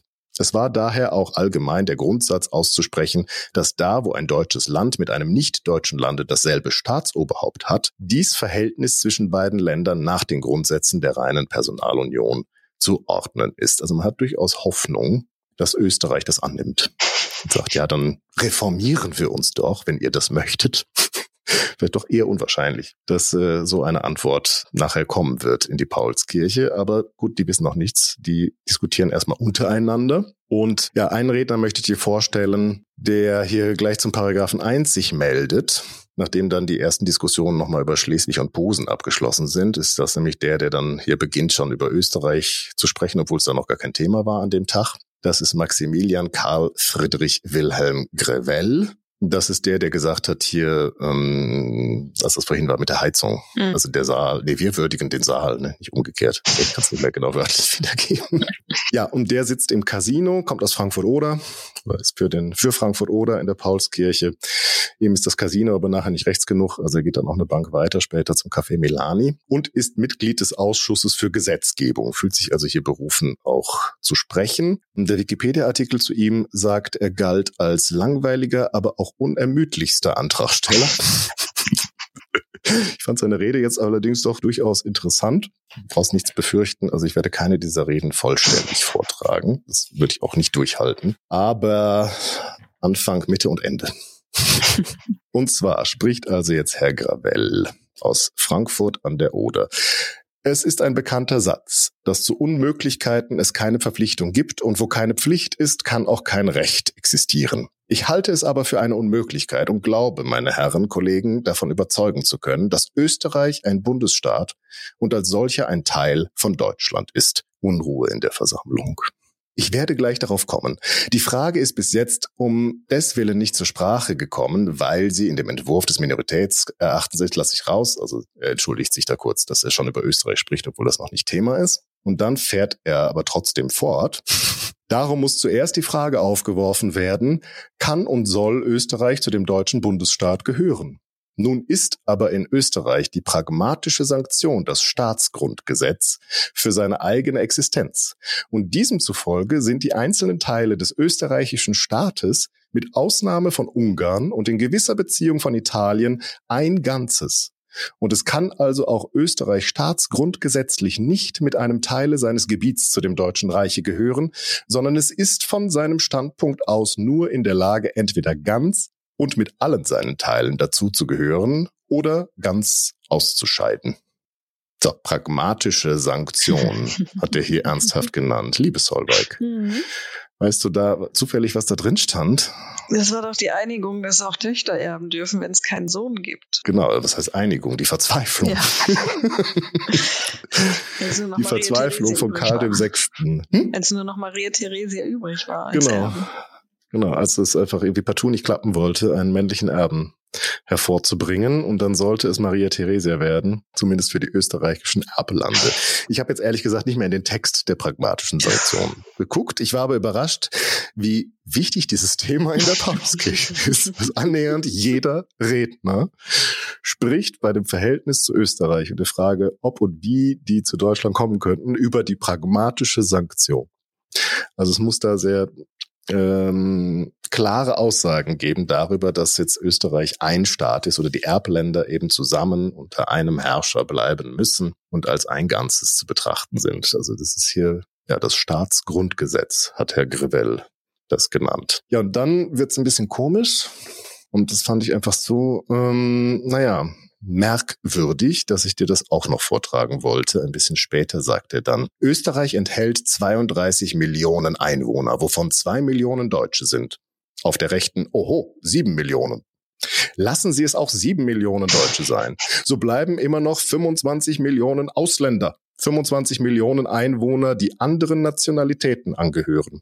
Es ist also die österreichische Staatsregierung, da jede Regierung nicht nur schuldig ist, sondern sich dessen gar nicht erwehren kann, im Sinne und Geist ihrer Nationalität die Regierung zu führen in der Notwendigkeit, nicht dem deutschen Elemente das Übergewicht zu geben, sondern einen fremden oder doch einem gemischten Element von fremder Nationalität. Und wenn ein Staat von solcher Größe einen Teil von Deutschland ausmacht, so kann es gar nicht fehlen, es muss in Deutschland eben dahin kommen, dass diese überwiegende Mehrheit influiert auf Deutschland. Es wird in Deutschland dahin kommen wie in Frankreich. Aus dem Franken wird ein Gallier werden, aus dem Römer ein Italiener und aus dem Deutschen ein Slave. Oh Heiterkeit. also auf den Bänken ist Gelächter.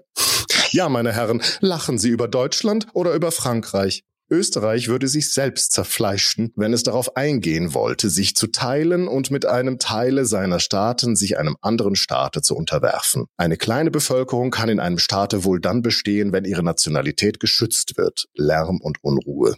Sobald Sie, meine Herren, unruhig sind, bin ich still und werde, bis Sie so gütig gewesen sind, den Mund zu halten, den meinigen wieder öffnen. Heiterkeit. Ich wiederhole. Eine kleine Bevölkerung kann in einem Staate wohl bestehen, wenn sie in ihrer Nationalität geschützt wird. Aber wo das Übergewicht der Nationalität von Einfluss ist, da ist das Verderben des Grundcharakters die Folge. Nun möchte ich aber nicht aufhören, ein Deutscher zu sein und meinen Kindern und Kindeskindern diese Eigenschaft zu geben. Ich wünsche, dass die deutsche Nationalität sich festhalte und dass das Prinzip sich erhalte in unserer Einrichtung, während es nicht möglich ist, dass Deutschland deutsch bleibt, wenn Österreich mit seiner ganzen Totalität ein deutscher Bundesstaat ist. Das ist sehr obskur. Erinnert so ein bisschen an die Umvolkungstheorien so heutiger mhm. mancher Politiker oder die mhm. Aussagen dazu. Mhm. Also das ist aber so ein Tenor, der immer wieder kommt. Nicht vielleicht in diese um, Strenge wie bei dem Herrn aus Frankfurt oder, aber vor allem die Angst, wir, die armen Deutschen in Österreich werden von den Slawen übernommen. Also wir überlassen sozusagen Millionen deutscher Bürger einem irgendwann entstehenden slawischen Staat. Das ist so die Angst, die hier viele offenbar umtreibt in dieser Sache. Ja, wir bleiben noch auf den gleichen Bänken. Ein paar Tage später, 20. Oktober, wird dann tatsächlich über Österreich verhandelt. Also Herr Wirth, also das habe ich dir jetzt gar nicht vorgelesen, das ist eigentlich noch sehr schön. Ich kann dir noch mal kurz die Sachen vorlesen, die der Präsident am Ende der Rede von Herrn Wirth, wird es nämlich mit der Heiterkeit und der Unruhe dann doch irgendwann immer schlimmer. Und der Präsident bittet ihn dann auch, Herr Grevell, ich muss Sie unterbrechen, wollen Sie zum Paragraphen 1 kommen? Dann spricht er trotzdem wieder weiter. Es gibt großen Lärm, Unterbrechung durch Unruhe. Herr Jordan von Berlin ruft vom Platze. Wenn der Redner so fortfährt, so bleibt nichts übrig, als in Masse den Saal zu verlassen. Präsident, aber Herr Grevell, kommen Sie doch zur Sache. Ruf zum Schluss Lärm. Ich bitte um Ruhe. Grevell, ich möchte nur wissen, ich habe die viele Reden gehört, die ich gewünscht hätte nicht zu hören. Ich bitte Sie, hören Sie die meine auch. Oh. Unruhe. Präsident, ich ersuche die Herren, auf ihre Plätze zu gehen, sonst ist die Ruhe nicht zu erhalten. Schlöffel vom Platz, ich bitte nur, dass der Redner sich streng an die Sache hält. Gut, also es ist ein bisschen angespannter geworden insgesamt in der Paulskirche, muss man schon sagen. Und jetzt spricht noch ein anderer Vertreter des der Casino-Fraktion, eben wie gesagt zwei, drei Tage später, über den Paragraphen 2. Das ist Johann Edler von Würth. Und der ist auch Staatssekretär im Reichsministerium unter dem Reichsminister von Schmerling. Über den haben wir jetzt nicht gesprochen, der bleibt auch nicht mehr lange. Aber wir haben letztens mal in dem, naja, Vorgespräch, das wir hatten, da hast du gesagt, du findest den sexy. Tu ich das? ja. Weil der bei uns im Museum hing. Ach, der. Und die, ja. du fandest, der sieht gut aus. Ja, der sah auch der auch ein Österreicher. Ja? Anton von Schmerling, Reichsritter Anton von Schmerling aus Österreich war der deutsche Reichsminister zu diesem Zeitpunkt und ja, bemüht sich natürlich auch hier um das Zusammengehen mit Österreich. Ja, und Herr Wirth, sein Staatssekretär, gibt hier das Folgende zu Protokoll. Herr Wirth kommt aus Wien, auch deshalb finde ich es lohnenswert, ein bisschen hier mal die Wiener zu hören, die Abgeordneten die in der Paulskirche sitzen. Also Herr von Wirth von Wien, meine Herren, mit wahrem Schmerz besteige ich diese Rednertribüne, denn ich sehe etwas ausgesprochen, wovon ich in diesen Räumen niemals gedacht hätte, dass es ausgesprochen werden könne.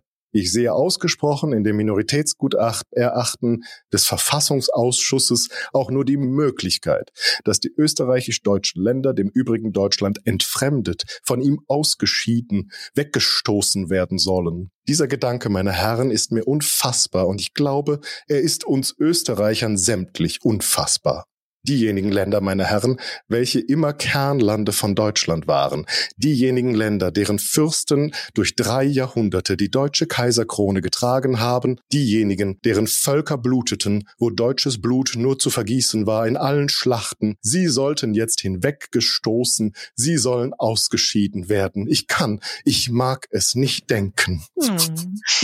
Oh Gott, der Arme. Und deswegen sagt er dann auch, wir müssen alles machen, was die österreichische Regierung fordert, um den Zusammenhalt zwischen Österreich und dem Rest Deutschlands zu erhalten. Also er ist dafür, wir müssen erstmal die österreichische Regierung fragen, was wäre denn so was, wo sie mitgehen könne, bevor man dann hier den Paragraphen zwei und drei tatsächlich verabschiedet. Ja, und da riecht sich jetzt jemand anders drüber auf. Jemand anders, dessen Rede ich letztes Mal mit aller, aller größtem Genuss oh gelesen habe. Oh Mann. Ah, Solver geringt schon wieder mit sich. Kannst du dich noch erinnern an Herrn Giskra? Die dicken Karpfen. Die dicken Karpfen, von den dicken Karpfen, die hat, von denen hat er nicht gesprochen. Das war der andere. Das war der vom Württemberger Hof, der vom Genius der deutschen Einheit sprach, wie er unsere Brust erwärmt. Also nicht deine, aber meine. Denn du bist ja eine Frau. Du bist ja nur nee. auf der Galerie und hast von nichts eine Ahnung. Ich darf ja eh nicht mitmachen. Eben. So, und Herr Giesra ist ja eben auch ein österreichischer Abgeordneter, nicht für Wien, sondern für ja, Mährisch-Trübau heißt der Ort. Und Herr, Christa, Herr Giskra macht's halt nicht klein, ne? Wenn er kommt, dann kommt er auch, weißt du. Oh Gott, also bitte, also entschuldige bitte, ich meine hier von seinem pathetischen Stil her. Ja, ich meinte auch, wenn er an die äh, ja, ja. ans Pult tritt, dann um auch zu bleiben. Wird jetzt nicht mehr besser. Ja. das hast du jetzt so gedeutet, so war das nicht gemeint. Also Herr Giskra aus Mähren beginnt, wie sich der Herr auf das Werk seiner Erlösung 40 Tage vorbereitete und es dann rasch in wenigen Tagen beendet hat, so haben wir uns durch fast 100 Sitzungen vorbereitet, um endlich das große Werk kräftig in die Hand zu nehmen, um dessen Willen uns Deutschlands Stämme hierher gesandt. Endlich ist der entscheidende und vom Volke lang ersehnte Moment gekommen und sogleich am Anfange des großen Werks tritt uns ein scharfes Eck in den Weg. Es tritt uns die Frage von Österreich entgegen.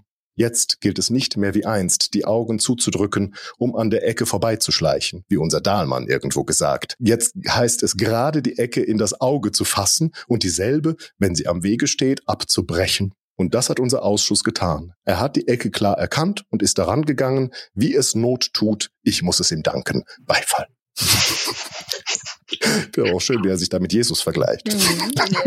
Oder die alle mit Jesus, nicht nur ihn selbst. Ja, ja. Und dann aber irgendwie so banal mit diesem komischen Bild von der scharfen scharfen Ecke. Sie haben es fest in die Hand genommen. ja, Sie haben es fest in die Hand genommen. Jetzt hör doch mal auf damit. So unerträglich hier. Das ist ja der Grund, warum die Damen auf der Galerie sind. Und warum Fürst Lichnowsky dafür bekannt war, dass er öfter mal die Damengalerie besucht hat. Vielleicht auch. Ich weiß, da gibt's auch Karikaturen zu. Wie Herrlich, Herr Lichnowsky als Schoßhund irgendeiner Gräfin dargestellt wird, die auf der Galerie der Paulskirche sitzt. Aber der ist ja jetzt nicht mehr da. Wir sind hier bei Herrn Giskra. Und Herr Giskra hält eine Rede, die hier im Protokoll, ich glaube, sechs Seiten einnimmt. Oh Gott. Also hol dir bitte noch ein Getränk. Nein, es gibt noch drei kurze Abschnitte von ihm, die äh, ja verschiedene Stimmungen oder wesentliche Punkte aus dieser Rede, denke ich, ganz gut wiedergeben und auch nochmal seinen wunderschönen Stil hier zur Geltung bringen. Da sagte nämlich etwas später jetzt zum den Thema ja, der anderen Teile Öster, der nicht deutschen Teile Österreichs. Die Völker erwachen auch in Österreich und die Völker haben schon zum Teil und werden noch ihr eigenes Banner aufpflanzen und wollen und werden nur dienen für ihr eigenes Wohl, für ihre eigene Freiheit und Größe. Dann erschlaffen die Fittige des alle beschattenden Aars. Ich glaube, das Reichsadler ist damit gemeint. Mhm. Und dann ermatten die Pranken des roten Löwen in goldenem Felde. Täuschen wir uns nicht, meine Herren, über die Erscheinungen dieser tiefwurzelnden Tatsache. Sie liegt schon zum Teile vor und wird sich in wunderbar rascher Folge vollständig entwickeln. Den Anfang machten die früheren italienischen Verschwörungen. Sie waren die Vorboten weiteren Drängens nach nationaler Selbstgestaltung und Freiheit. Und ist doch der jetzige italienische Aufstand wieder nichts anderes als ein solcher Beweis vom Ringen nach nationaler Freiheit im Vollgefühl der eigenen Kraft, im Bewusstsein des Rechtes auf Unabhängigkeit von anderen. Und doch waren Mantua und Mailand jahrhundertelang bei Österreich und gepflegt und verwaltet wie das Herzenskind einer Mutter. Nie war Oberitalien gesegneter und besser regiert als seit 1815 und doch stand es auf und erklärte nicht länger unter dem österreichischen Zepter bestehen zu wollen. Und ist der Kampf der Ungarn trotz des 300-jährigen Zusammenstehens mit den anderen Provinzen nicht ein Beweis dafür, dass es sich kräftig genug weiß, für sich und durch sich zu bestehen? Meine Herren, vor dem zersetzenden Verstande wiegen Sympathien für Vergangenes so wenig gegen das Bedürfnis der Zukunft wie ein abgelebter Greis gegen das Drängen des Jünglings. Und das müssen jene in Erwägung nehmen und eben dieses verständige Erwägen muss jene beherrschen, die da berufen sind, ein Haus zu bauen für alle Zukunft, für alle neuen Generationen und ihre Wünsche. Das werden soll eine Burg der Zukunft und nicht ein Schaukasten der Vergangenheit. Sympathien für Herrscherhäuser und Erinnerungen können, werden und dürfen keine Staaten bauen und ordnen. Das werden hinfort nur die Interessen und Bedürfnisse des Volkes. Das ist meine Ansage. ähm, ich glaube, der ist vom Württemberger Hof auch ein bisschen weiter nach links gerutscht mittlerweile. Mhm. und da hatte ich mir noch einen Teil markiert. Also jetzt ging es ja mehr darum, wie ähm, ja die einzelnen österreichischen Staaten frei sein wollen und er ihnen das auch zubilligt. Und das ist nun mal die Zukunft. Und wir können nicht immer festhalten an dem vergilbten Glanz der Krone. Österreichs und müssen sie vielleicht freilassen. Und jetzt sagt er aber eben auch noch mal was zu dem Verhältnis von Deutschland und Österreich. Und da sagt er Folgendes. Und wie stellt sich ein solches Verhältnis in seinen Folgen in Deutschland und Österreich? Die Idee der Einheit Deutschlands war es, welche uns hier in der Paulskirche zusammenführte. Jene Idee, die mit Wonne Entzücken des deutschen Mannes Brust erfüllte, als er der Verwirklichung entgegensehen konnte. Jene Idee, die er als Kind in Märchen vom großen Kaiserreiche zuerst hörte, die er als Knabe in den Sagen und Taten der Kaisergeschichte nährte, die ihm als Jugendideal die Brust durchglühte, die er als Mann nicht mehr als Traumbild vor sich sah. so ein bisschen merkwürdig. Also gerade sollten hm. wir nicht an der Vergangenheit festhalten, wie an einem alten Greis, sondern uns dem Jüngling zuwenden. Und jetzt äh, aber sind hier Märchen und Kaisergeschichten über Barbarossa im Kiffhäuser scheinbar das Ausschlaggebende. Was wird aber aus dieser Idee der Einheit und Größe des einen Vaterlandes, wenn sie die österreichischen Provinzen nicht dabei hätten, wenn sie diese einem Slavenreiche verfallen ließen? Mhm. Bravo. Wie verträge sich auch das mit dem, was schon bisher geschehen? Wir Abgeordnete aus Österreich sitzen hier seit Monden und tagen mit Ihnen. Mit Ihnen haben wir für ganz Deutschland gültige Beschlüsse gefasst, die alle nach meiner Rechtsansicht unverbindlich und unwirksam wären, wenn Österreichs deutsche Provinzen fortan nicht zum Reich gehören sollten. Von einigen Seiten Beistimmung. Ich glaube nicht, dass sie das verantworten könnten, rechtfertigen könnten vor Deutschland, dem Volke, das seine Einigung begehrt für alle Stämme Deutschlands. Deutsche Intervention rettete Triest vor der sardinischen Beschießung. Österreichisch-deutsche Truppen standen vor den Mauern der Paulskirche auf Befehl der deutschen Zentralgewalt, um uns zu beschirmen vor dem frevelhaften Beginnen, welches die Vertreter der deutschen Nation auseinanderjagen wollte. Könnten Sie einen Augenblick nur zweifeln an dem Bestande der deutsch-österreichischen Lande in Deutschland, so kämen Sie in offenbaren Widerspruch mit dem, was bisher geschehen ist. Nein, meine Herren, einen solchen Todesstoß geben sie dem eigenen Werke, eine solche Wunde schlagen sie dem deutschen Volke nicht. Und dann nimmt er am Ende nochmal Bezug auf den Herrn von Wirth, der gesagt hat, lass uns doch erstmal die österreichische Regierung fragen, was die denn überhaupt bereit sind zu machen. Das findet er natürlich unmöglich. Und da sagt er nochmal, quasi zu ihm direkt. Endlich, meine Herren, weise ich zum Schlusse mit Entschiedenheit auf der Tribüne die Zumutung des Herrn Unterstaatssekretärs Wirth zurück. Wir sollten die österreichisch, österreichische Regierung fragen, welche Abänderungen die österreichische Regierung in der Verfassung Deutschlands für angemessen erachtet. Ich hätte nicht geglaubt, dass ein höher gestellter Beamter des Deu der deutschen Zentralgewalt hier so sprechen und es vor seine Berufstreue verantworten könne. Lebhafter Beifall von der Linken. Wir sind allein konstituierend und keine Macht der Welt hat hier da reinzureden, weder Kaiser noch König, weder Regierung noch Provinziallandtag. Stürmischer Beifall in der Versammlung und auf den Galerien, Zollberg.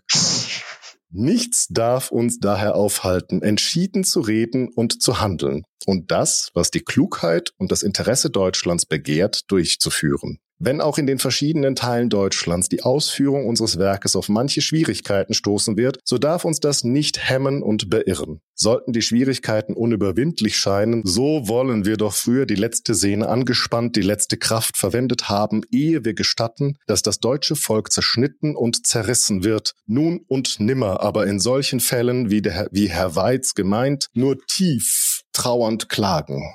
Beifall. Lassen Sie das reinste deutsche Interesse hier weiter walten und sprechen Sie entschieden aus, was zu Deutschland gehört. Soll und muss bei Deutschland bleiben in der Form und Gliederung, ohne die kein Ganzes kräftig gedeihen kann.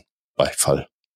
Die Einigung ganz Deutschlands ist es ja, was uns belebt. Und kein Österreich, kein Preußen, sondern ein einiges Deutschland soll es sein und muss es sein und werden. Und wenn auch darum alle Kronen ihren Glanz verlören und alle Throne stürzen sollten, rauschender, anhaltender Beifall in der Versammlung und auf den Galerien, Ruf nach Vertagung. ja, ich finde es echt merkwürdig, was da immer so zusammenkommt.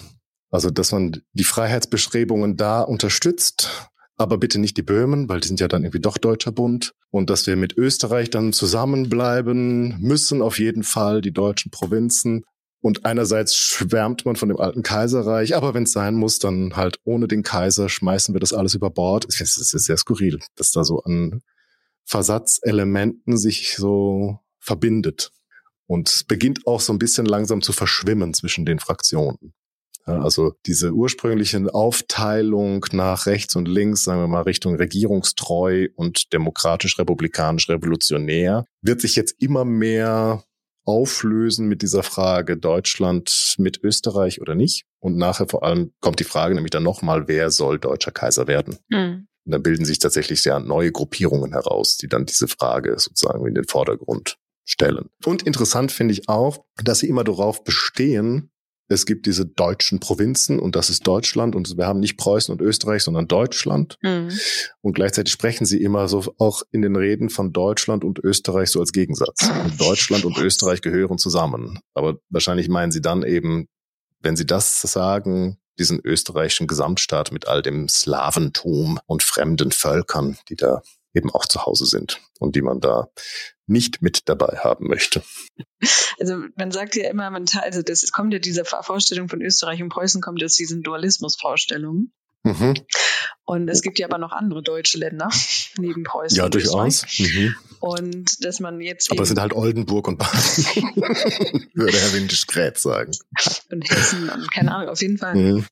Dass man dann eben diese Trennung macht, nein, Österreich gehört zu Deutschland in dem Sinne, dass alle zu Deutschland gehören. Also auch, man könnte auch sagen, Preußen gehört zu Deutschland, weil sie Teil dieses deutschen Bundes sind. Mhm.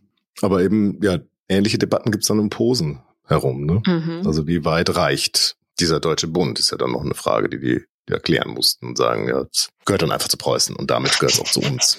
Ne? Das war ja jetzt nur die Idee, woher diese Gedanke ja, ja. kommt, dass man von Deutschland und von Österreich spricht. Ja, ja. Mhm.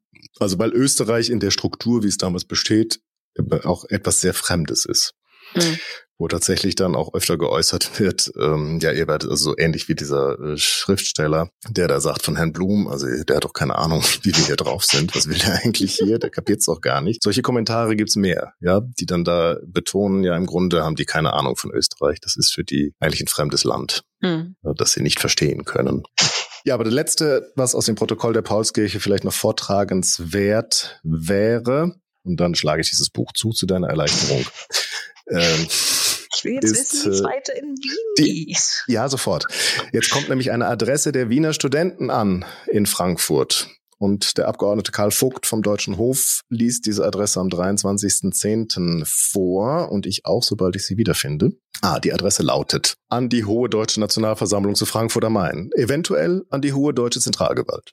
Das Vaterland ist in Gefahr. Fremde Kriegerscharen haben unseren deutschen Boden betreten, haben sich vor den Mauern einer deutschen Stadt gelagert und bedrohen dieselbe durch offene Angriffe. Sie haben ohne allen Rechtsgrund deutsche Volkswehr entwaffnet. Sie haben das deutsche Banner von der Kaiserburg gerissen und mit Füßen getreten. Alles dieses ist eine offene, empörende Verletzung der Ehre Deutschlands. Es ist ein entschiedener Angriff des Gesamtvaterlandes und wir richten daher in diesem furchtbaren Augenblicke die dringende Anforderung an die hohe deutsche Zentralgewalt, sie wolle offen und entschieden die Angriffe als eine tatsächliche Kriegserklärung gegen Deutschland anerkennen und die deutsche Bundesmacht aufbieten, um dieselben zu bekämpfen. Wien am 18. Oktober 1848 vom Ausschusse der Studenten in Wien. Das ist da, wo Robert Blum gesprochen hat, wahrscheinlich in der Aula. Mhm. Und jetzt hier fremde Mächte auf deutschem Boden. Also das sind wohl die Kroaten gemeint, denn die Ungarn sind ja Verbündete der Wiener Aufständischen. Und diese Schlacht wird ja jetzt sozusagen vor den Toren Wiens äh, geführt werden.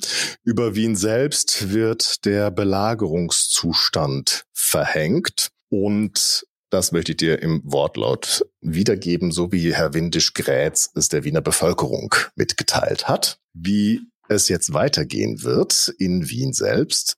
Manifest Feldmarschalls Windisch-Grätz vor dem Sturmangriff auf Wien am 20. Oktober 1848 an die Bewohner Wiens von seiner Majestät dem Kaiser beauftragt und mit allen Vollmachten ausgerüstet, um den in Wien dermalen herrschenden gesetzlosen Zustande ohne Zeitverlust ein Ziel zu setzen, rechne ich auf den aufrichtigen und kräftigen Beistand aller wohlgesinnten Einwohner.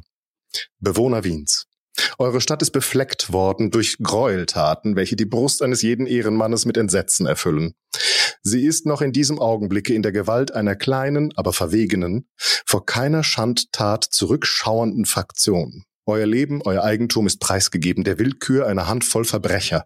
Ermannt euch, folgt dem Rufe der Pflicht und der Vernunft. Ihr werdet in mir den Willen und die Kraft finden, euch aus ihrer Gewalt zu befreien und Ruhe und Ordnung wiederherzustellen.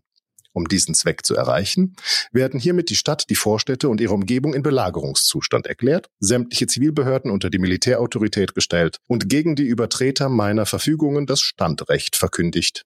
Alle Wohlgesinnten mögen sich beruhigen. Die Sicherheit der Personen und des Eigentums zu schirmen, wird meine vorzügliche Sorge sein. Es ist eine tolle Sprache, ich liebe es.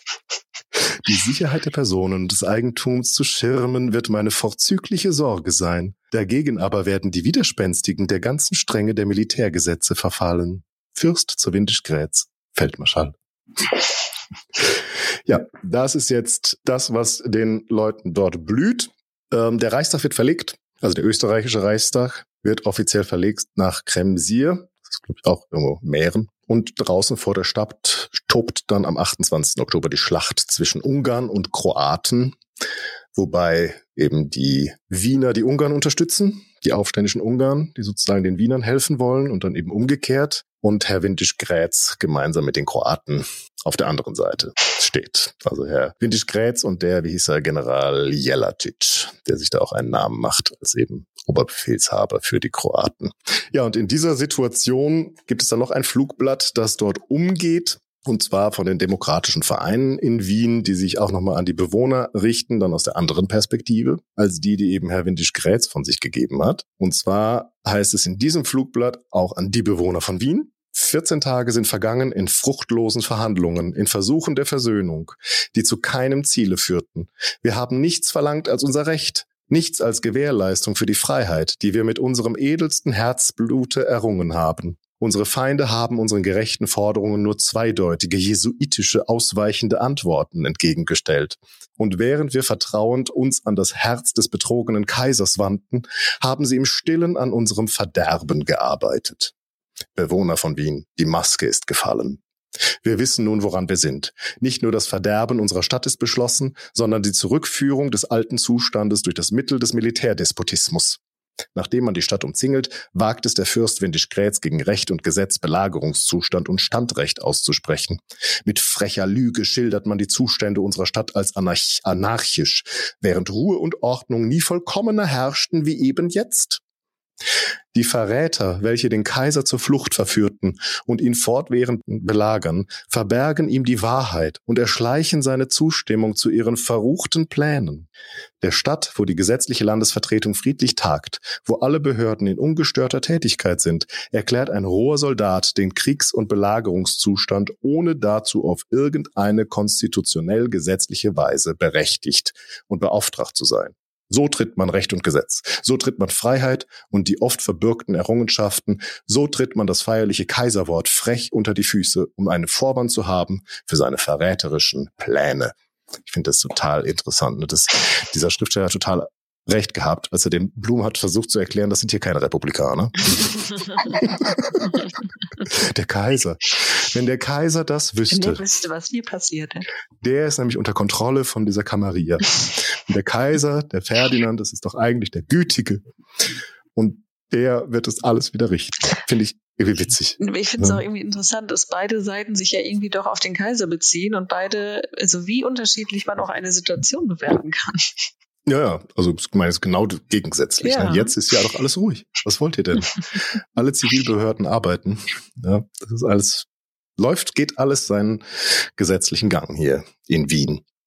Ja, und tatsächlich aber, ja, haben die Wiener natürlich keine Chance, die paar tausend, die sich da den Ungarn angeschlossen haben. Die Ungarn, ja, werden auch überrannt irgendwie von den Kroaten.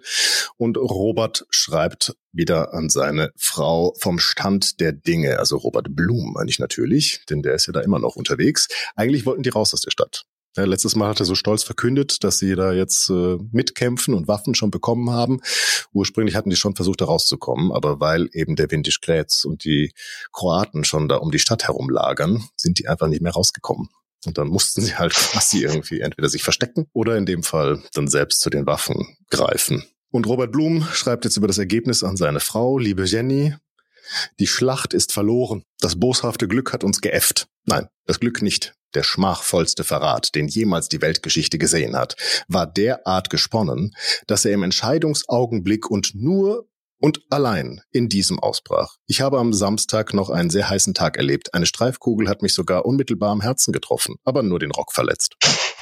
Wien kapituliert eben und wahrscheinlich wird die innere Stadt heute Abend oder morgen übergeben. Dadurch sind einige noch unbesiegte Vorstädte dann ebenfalls bezwungen oder werden es wenigstens leicht. Ein Teil des Heeres, das heißt des städtischen Heeres, will die Waffen nicht ablegen, besonders sind die übergetretenen Soldaten in wahrer Raserei. Es kann demnach noch sehr schlimme Szenen im Innern geben. Sobald der Verkehr hier wieder beginnt, reise ich ab und komme nach Leipzig. Sobald die Bahn wieder fährt.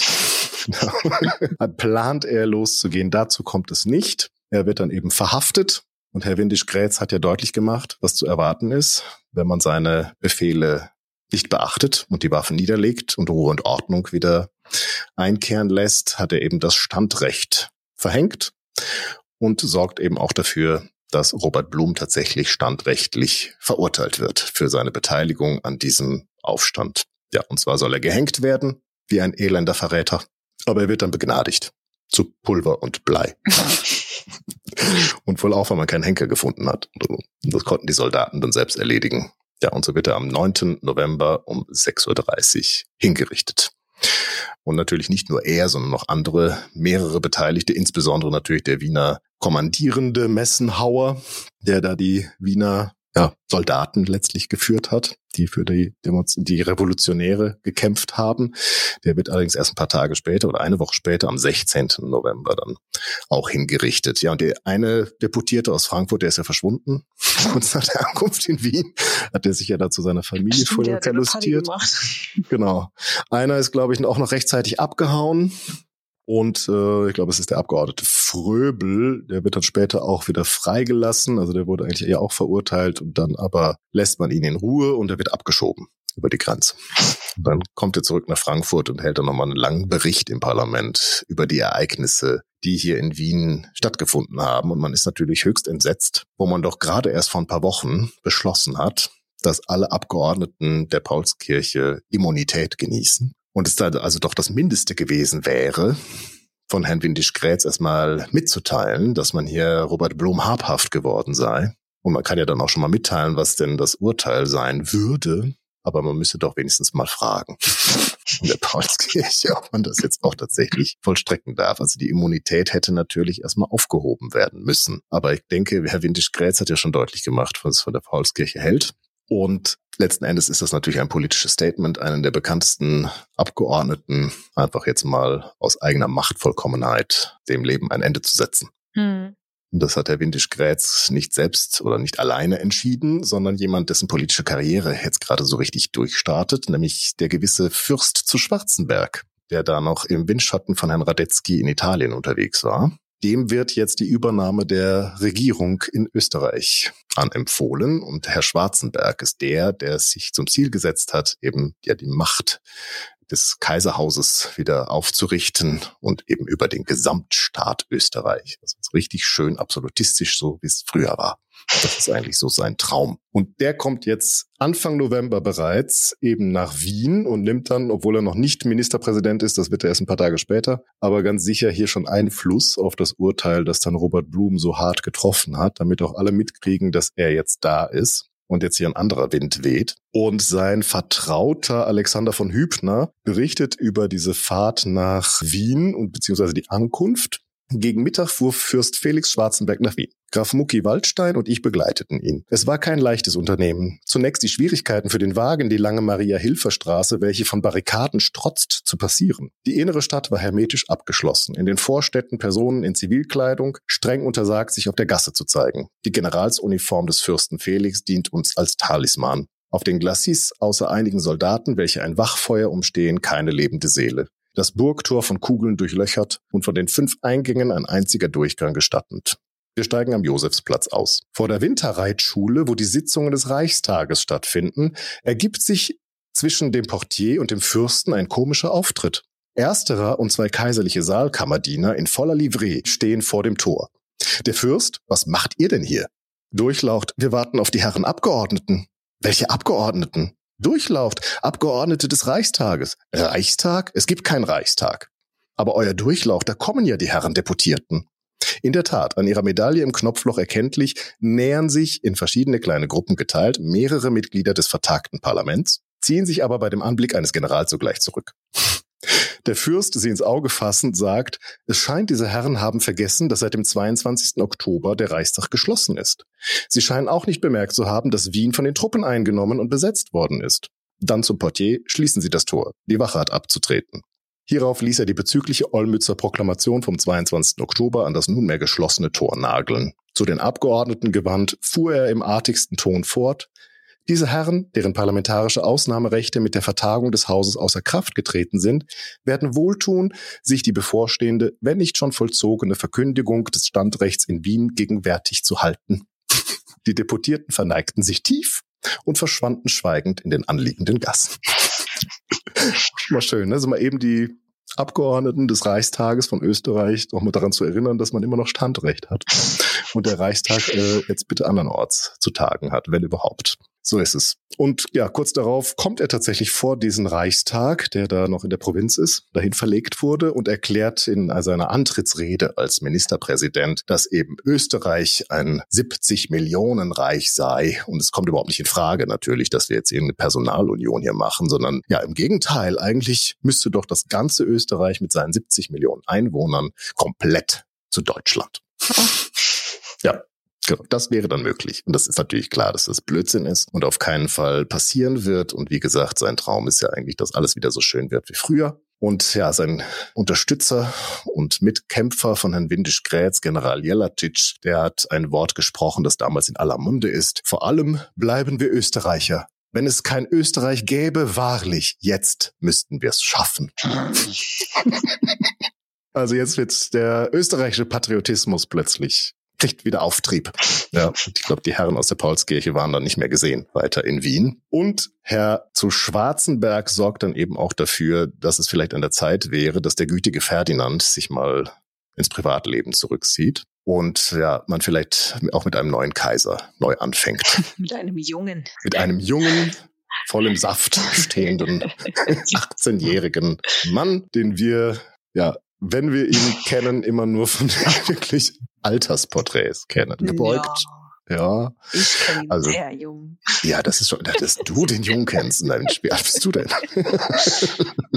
Wer hätte das gedacht? Aber eigentlich kennen wir da immer nur den alten Franz Josef. Und hier aber fängt er gerade erst an.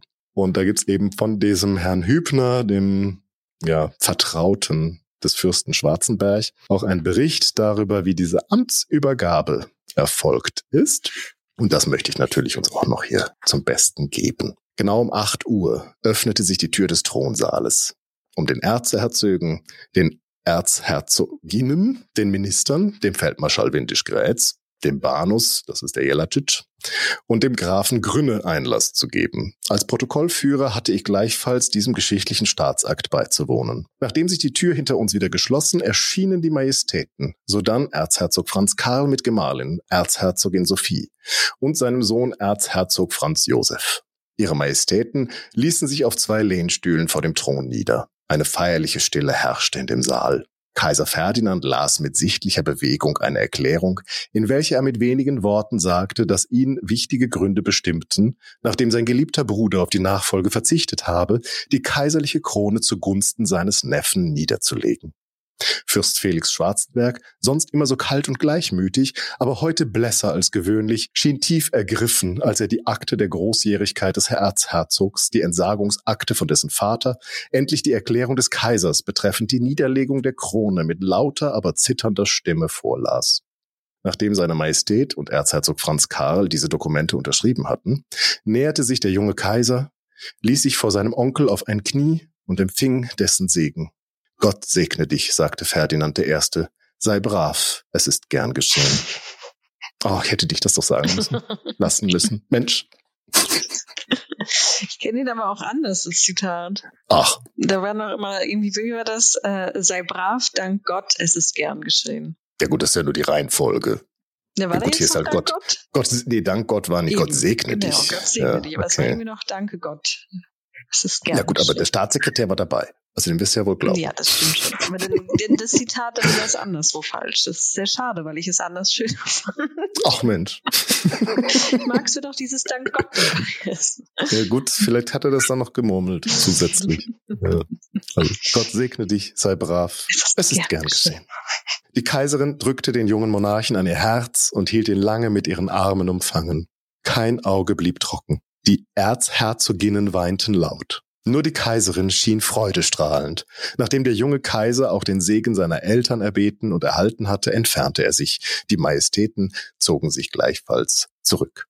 Ja, und jetzt ist der Ferdinand weg. Die freuen sich, und hat das Geld mitgenommen. Ja, dass die jetzt das Geld haben, dass sie einen Altersruhesitz haben und dass sie mit diesem ganzen Scheiß nichts mehr zu tun haben. Ja, ich glaube, der Ferdinand, der war jetzt richtig glücklich. Ja. Er muss nie wieder nach Wien. Ich muss nie wieder irgendwelche Schütze mehr anhören und Barrikaden und irgendwelche hören, dass meine Minister der Laterne aufgehangen werden. Ich kann jetzt endlich mich da meinem Gut widmen, Bücher lesen in den fünf Sprachen, die ich beherrsche. Und ansonsten einfach mal den Tag genießen und ein bisschen Geld ausgeben. Dann muss der Franz Josef halt öfter mal betteln, wenn er Geld braucht. Ja, es gibt noch einen anderen Anwesenden, Graf Fitztum, der beschreibt dieses Ereignis auch nochmal und blickt nochmal auch so ein bisschen voraus schon. Schwarzenberg schreitet rüstig vorwärts. Audaces fortuna juvat, Gott gebe es. Gestern hat er Österreich mit einem Kaiser beschenkt. Franz Josef I. hat den Thron seiner Väter bestiegen. Ein Cäsar von 18 Jahren, ein kühner Wurf, ein Vabank. Alles gewonnen oder alles verloren. Ich glaube das Erstere.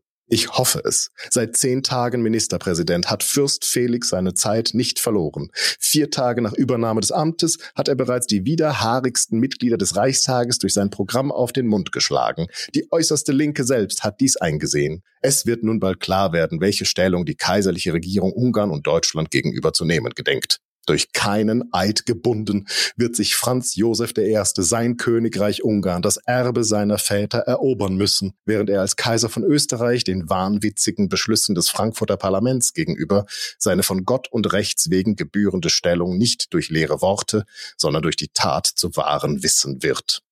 Eine seiner ersten Handlungen seiner Regierung wird wahrscheinlich die Abberufung der österreichischen Deputierten sein, welche noch im Deutschen Reichstag sitzen. Franz Josef wird sich zunächst auf seine Armee stützen, deren Abgott er ist. Der junge Kaiser spricht alle Sprachen seiner Monarchie mit gleicher Geläufigkeit und ist daher der lebendige Ausdruck der im Regierungsprogramm betonten Gleichberechtigung aller Nationalitäten. Alle rühmen den Zauber seiner ritterlichen Persönlichkeit, den erhabenen Ernst und die männliche Festigkeit seines Charakters und seine willensstarke Entschlossenheit. So, jetzt kommt die glorreiche Zeit Österreich. Dabei wissen die noch nicht mal, dass die Sissi demnächst auch noch kommt. Mensch. Dabei wissen sie nicht, dass sie aufs Ende zugehen. Ja, dann hm, ein paar Jahre dürfen sie sich in Sicherheit wiegen bevor die Italiener wieder aufmüpfen. Ja, und eigentlich wollte ich jetzt mit dir noch nach Berlin, aber ich glaube, du bist erschöpft. Denn am selben Tag, als Robert Blum erschossen wird, wird auch in Berlin der Belagerungszustand verhängt. Hm. Und jemand betritt die Stadt, den wir in unserer letzten Folge kennengelernt haben. Erinnerst du dich an General Wrangel? Nein der für jedes beschossene Haus ein ganzes ah. dänisches Dorf mhm. ausradieren wollte und auch darauf bestand, dass doch äh, sein Name schon dafür bürgt, mhm. wie das Ganze ausgehen wird. Aber gut, das machen wir dann beim nächsten Mal. ich danke dir sehr, Solveig, sehr dass du auf der Galerie mal wieder Platz genommen hast. Ich darf ja nicht viel tun. Ich darf nur du darfst schon Beifall klatschen und Bravo rufen. Bravo.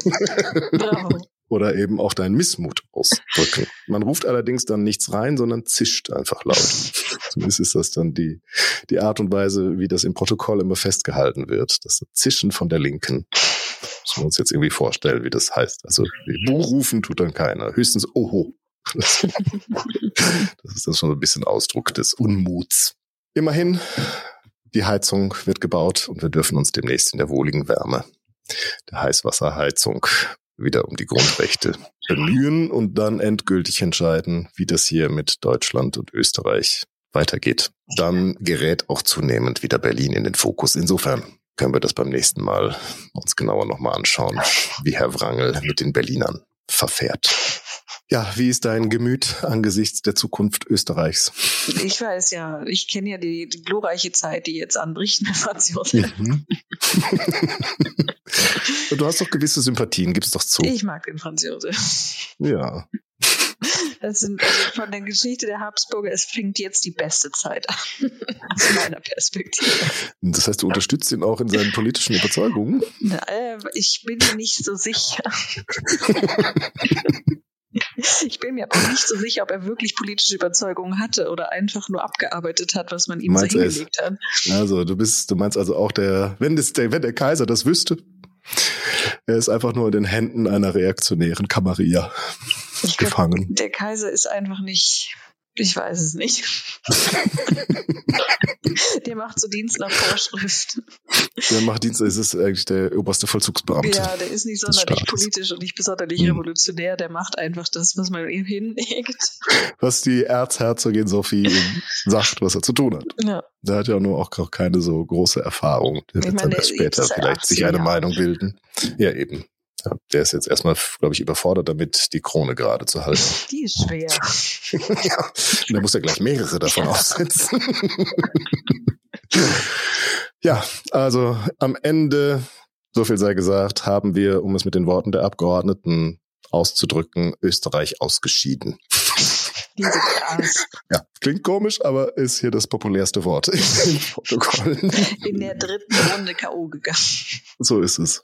Ja. Und irgendwann werden dann auch tatsächlich die österreichischen Abgeordneten das Parlament dann verlassen, weil Kaiser Franz Josef und Fürst Schwarzenberg das für den besten Weg finden. Ja, nächstes Mal dann der Fokus auf Berlin und auf die Debatten über die zentralen Grundrechte, deren Verabschiedung dann ansteht. Ich danke dir vielmals, Solveig. Sehr gerne. Bis bald. Bis dann. Mach's gut. Ciao.